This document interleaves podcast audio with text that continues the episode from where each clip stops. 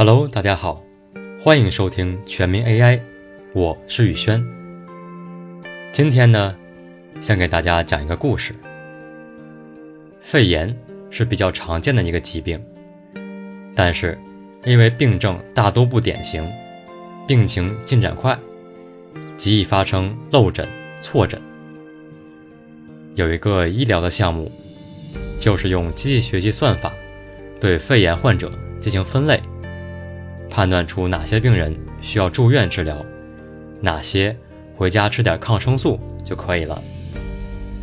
于是，算法团队收集了多家医院肺炎病例的历史数据，开发出了算法，并且验证了他们的算法具有极高的准确率。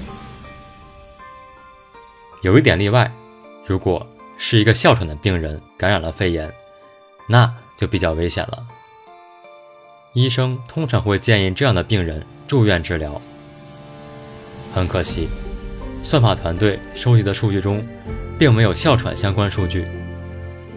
机器学习算法把一些患有哮喘的肺炎患者归为可以回家治疗的类型，这会造成多么严重的医疗事故啊！算法优先显然是不可取的。人工智能的一半靠的是算法。另一半，则是数据。数据和算法同等重要。忽略了数据科学的人工智能，对使用者来说是没用的，甚至是有害的。只有把最好的数据和最强的算法结合起来，才能打造最完美的人工智能。从本期节目开始，咱们就来讲讲 AI 的另一半——数据。数据是一个比较宽泛的话题，咱们就先从数据集讲起。数据集就是数据的集合，英文 dataset。听起来像句废话，但是数据集就是神经网络这个宝宝的全部世界。它所看到的、所听到的，都来源于数据集这个人类打造的世界。数据集长什么样呢？它长得很朴素。如果是一个图片数据集的话，就是文件夹里面一堆图片；如果是声音数据集的话，就是文件夹里一堆声音文件；如果是一个文本数据集的话，很可能是个大型的 Excel 表格。神经网络就会调取这些图片。声音、文本进行训练的。如果非要给数据集包装一下，让它出道的话，那么就压缩一下，做成压缩包，放在云盘上给大家共享，就正式出道了。如果数据集有大一点的经纪人公司，就给他写篇论文，发表在学术会议上，这样业界的都知道了。当然。这样的数据集是开源数据集，就是公开给大家下载使用的。很可惜，公开数据集是有一些，但是并不是很多。我们说过无数遍，数据就是钱嘛，而且数据也有隐私。想要从中赚钱，并且不吃官司的话，还是把它存在自己的硬盘，卖给那些有需要的人吧。相信没人不喜欢钱，所以大多数的数据集都是私有数据集。关于公开数据集有哪些，和私有数据集怎么打造，我们会在后面的节目讲到，大家可以订阅专辑，持续关注。现在回过头来，咱们继续。如果要训练一个神经网络，需要三类数据集，分别是训练集、验证集。和测试集 （training set）、validation set 和 test set，感觉有点懵，没关系，咱们拿上高中准备高考来类比一下。所谓训练集，就好比高中老师讲课，你在课堂内吸收知识点，神经网络就在训练集中吸收知识点。高中的时候。会有月考、期中、期末考试，用来检验你平时学的怎样。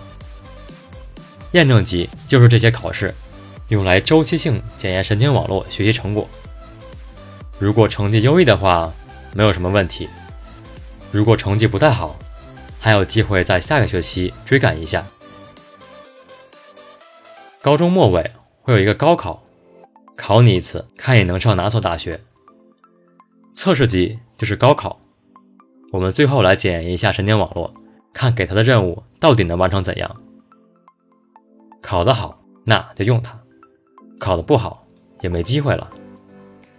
这就是平时学习训练机、月考期中、期末验证机和高考测试机。这么一说就明白了吧？在高考前，题目是严格保密的。听说出题专家都是被隔离起来出题的。如果题目泄露，那就是高考事故了，监狱离他也不远了。月考、期中、期末考试原则上也是不允许题目泄露的，这样才能真正意义上检验你的实力。在咱们的测试题上也一样，高考测试题的内容。不应该出现在平时学习训练集中。如果真的出现了，聪明的神经网络就会在训练时学会，在使用高考测试集中，无法判断出它的能力了。同样，月考、期中、期末验证集的内容，也不要出现在平时学习训练集中。所以，假如你有两百张图片，你可以抽出二十张，放在一个文件夹里作为测试集，然后抽出三四十张。放在另外一个文件夹，作为验证集；其他的放在第三个文件夹，作为训练集。这样就可以避免神经网络作弊的问题了，让他乖乖去考试。如果神经网络表现不好，那么有可能是神经网络的结构不好，这是算法的问题；也有可能是它的训练集不好。就像我在开头和大家分享的肺炎患者分类的例子一样，它的训练集中每个数据都是精确的，经过反复确认的，看似完美，但是这个数据集里缺少了哮喘史。那么，这个所谓精确的数据集就是一个不好的数据集。神经网络在训练时就没法将哮喘和肺炎相关联，因而推断上。才会犯下将哮喘的肺炎患者打发回家的错误。神经网络表现的不好，有时候需要在数据集上多找原因。当然，为了使神经网络表现良好，我们会使用大数据集来训练。数据量越大，神经网络接触的世界就越大。少量的数据很有可能把神经网络变成井底之蛙。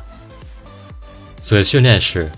两百张图片肯定是不够的了，有时候我们需要两千张、两万张，甚至二十万张去训练。有没有听到硬盘哭泣的声音呢？好了，总结一下，在人工智能的世界里，数据和算法同等重要。有一个大牛算法工程师是不够的，你还需要一名数据科学家。今天的节目就到这里了。如果你有什么问题，或者对节目有什么建议，可以在下方留言。也可以关注我们的公众号“宇轩全民 AI”，宇是宇宙的宇，轩是萧亚轩的轩。咱们下期再见。